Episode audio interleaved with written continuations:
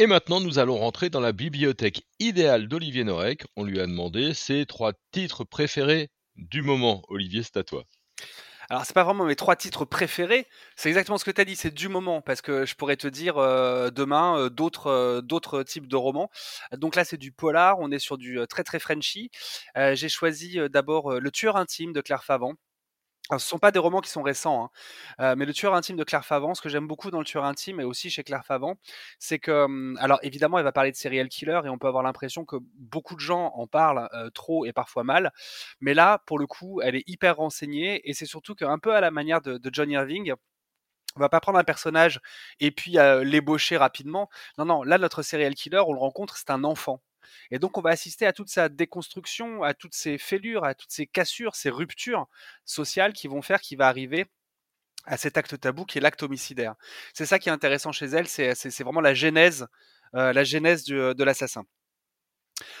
Ensuite, euh, j'ai choisi euh, Par les rafales de Valentine Imhoff. alors, c'est une auteure qui en est à son troisième roman policier. Par les rafales, c'est son premier. souvent, on a l'impression dans un film d'être soit spectateur, soit d'être vraiment à l'intérieur du truc, de manière perturbante, de manière gênante.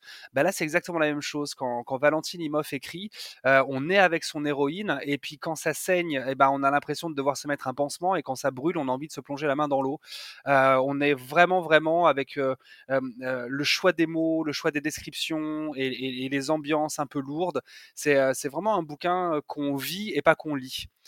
Et mon troisième choix, c'était Sous les vents de Neptune de Fred Vargas, quand je vous ai dit que c'était pas que des, nouveautés.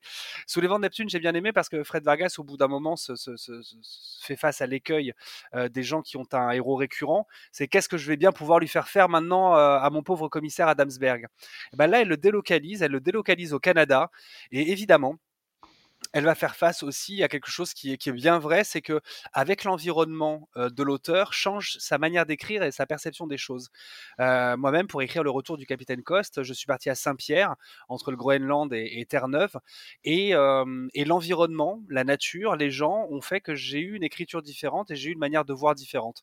Donc voilà, l'environnement influe sur l'écriture et on le voit très bien avec Sous les vents de Neptune de Fred Vargas c'est vraiment trois autrices euh, merveilleuses euh, à lire et trois romans passionnants. Merci beaucoup Olivier. Merci à toi.